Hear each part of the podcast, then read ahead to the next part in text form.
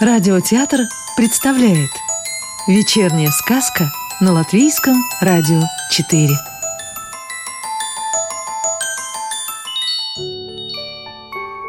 А сегодня послушаем сказку «Пестрое лето» Мирдзы Клявы. Все за одного и один за всех. Хотите верьте, хотите нет – только стоит вблизи быстроводной красавицы Гауи поселок Старые Дубы. Эта река-озорница ни за что не хочет течь прямо.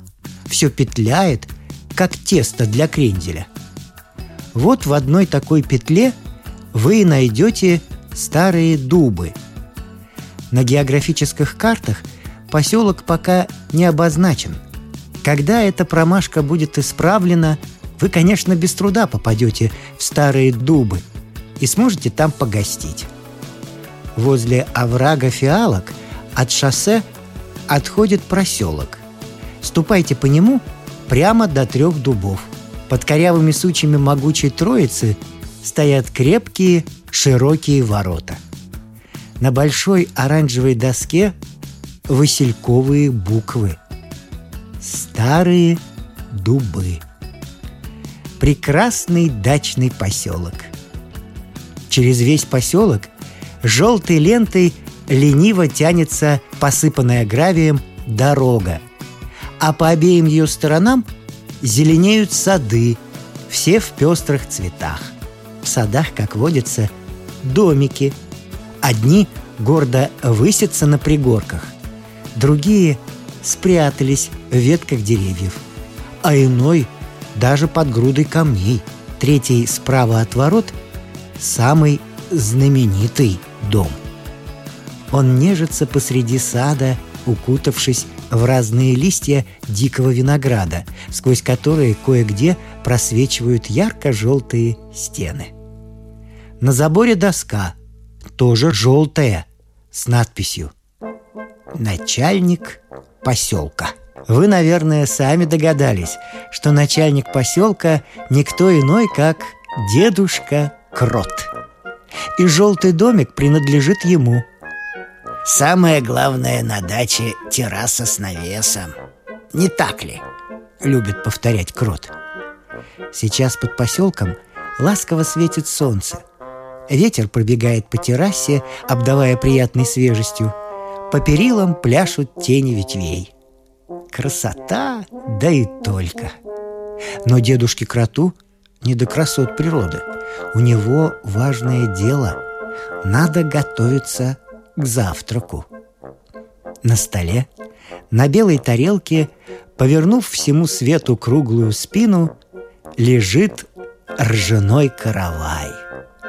Рядом на продолговатом блюде в растопленном масле плавает вареная рыба – посыпанная мелко порубленным вареным яйцом и обложенная светло-зелеными листьями салата. Крот сажает салат под яблоней в тенечке. Он вырастает нежным и мягким. Коричневая глиняная мисочка полна белохвостой красной редиски, только что с огорода. Правда, помыть ее следовало почище – но деда это не волнует. «Песок прочищает желудок», — утверждает он. Масло в масленке своей желтизной поспорит с самим солнцем. Дед принес голубой кофейник. По саду тотчас поплыл запах жареных желудей. Крот признавал только желудевый кофе. Кажется, все готово. Дед не спеша уселся в кресло, плетенное из камыша.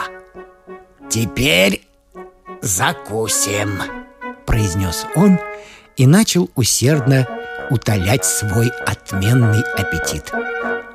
Когда от каравая осталась только небольшая краюшка, Крот, допивая третью чашку кофе, задумчиво спросил себя.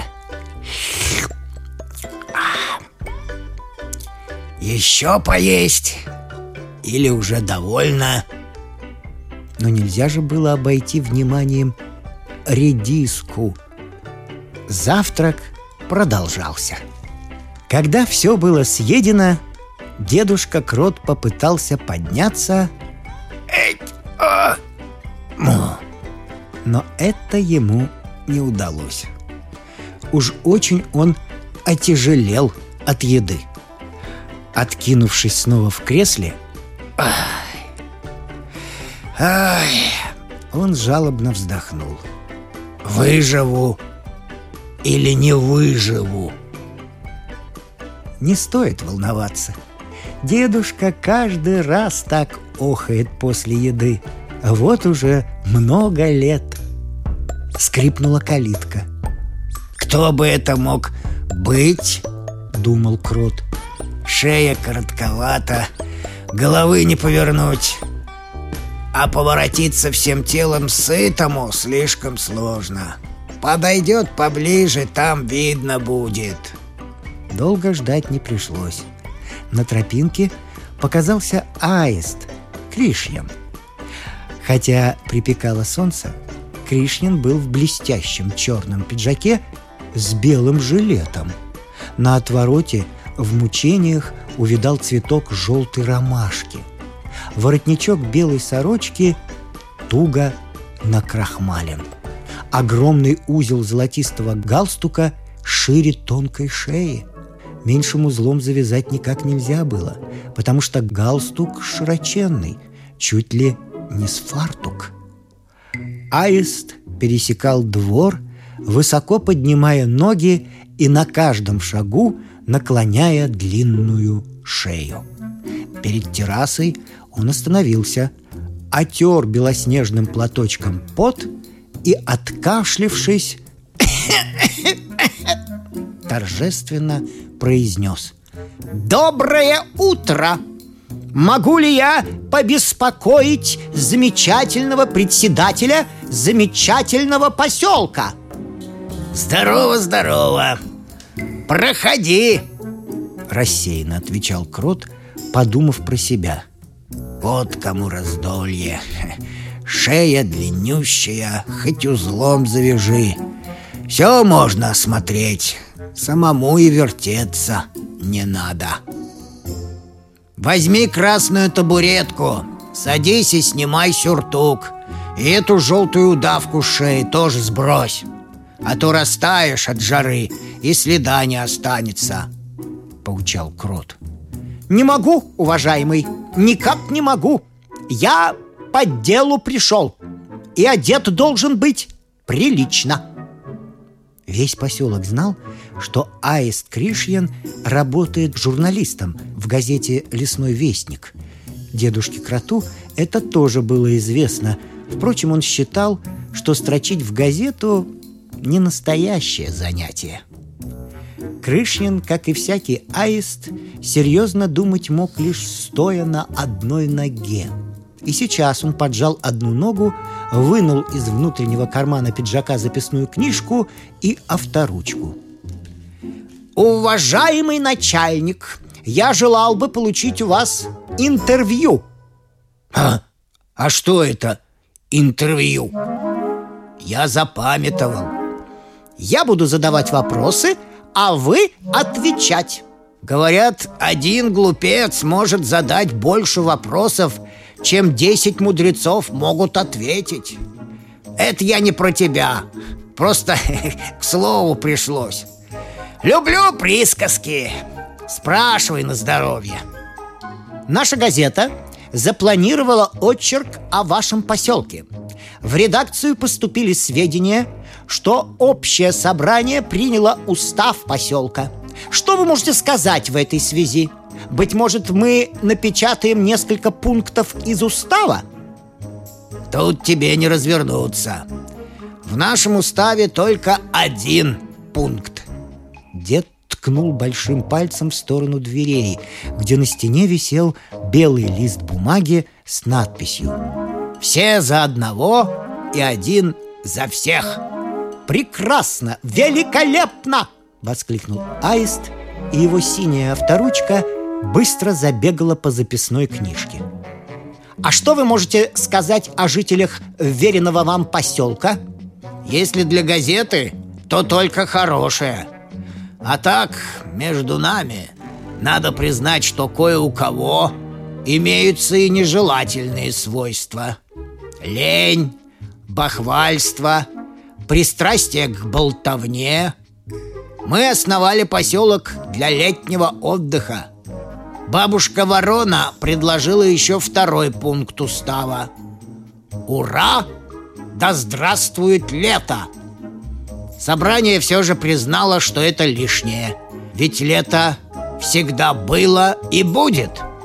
Редакция, уважаемый начальник, кроме этого интервью просит вас еще и статью о жизни поселка. Писать в газету? Я такими пустяками не занимаюсь. Могут выйти неприятности. Ни в коем случае. Вы прославитесь и только. Прославлюсь? Хм. Может, в самом деле попробовать? М -м. Редакция заранее вас благодарит. Я приду денька через два.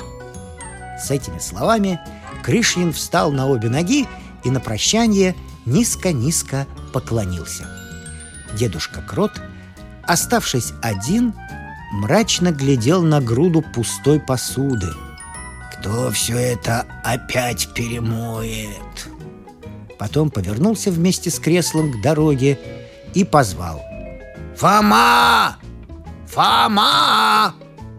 Иди помоги посуду мыть!» Если бы бельчонок Фома это слышал, он непременно примчался бы на помощь. Но ветер отнес зов совсем в другую сторону.